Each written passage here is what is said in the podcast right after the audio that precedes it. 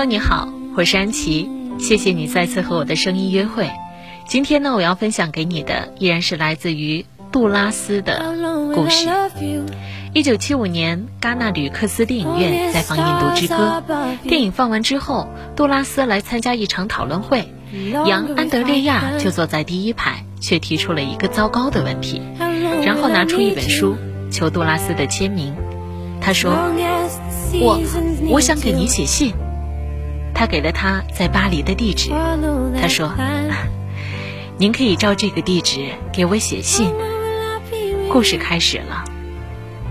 第二天，这位读了《塔吉尼亚的小马群》之后，疯狂喜欢杜拉斯作品的年轻人，开始给杜拉斯写信，寄到巴黎圣伯努瓦街五号。他一连写了五年，几乎每天都写，却并不等待回信。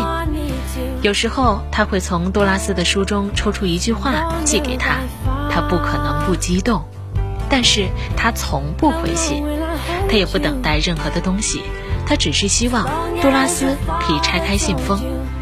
在他们相遇之前，杜拉斯是世界著名的作家，杨氏大学生，喜欢哲学，略懂罗兰巴特。很多年之后，也就是在一九八零年的一天，杜拉斯。竟然给这位年轻人回信。他在诺夫勒刚刚生了一场大病。杜拉斯说：“我对他说我酗酒，说我因为这个又在医院住了一阵，说我也不知道为什么会喝到这样的程度。没错，他在和酒精搏斗。这个陌生的男子成了杜拉斯的一个知心朋友，一个兄弟，而后是一个情人。”一九八零年，杨梅乐二十七岁，杜拉斯六十六岁，他们相差了三十九岁。可是，差多少又有什么关系呢？爱情是不分年龄的。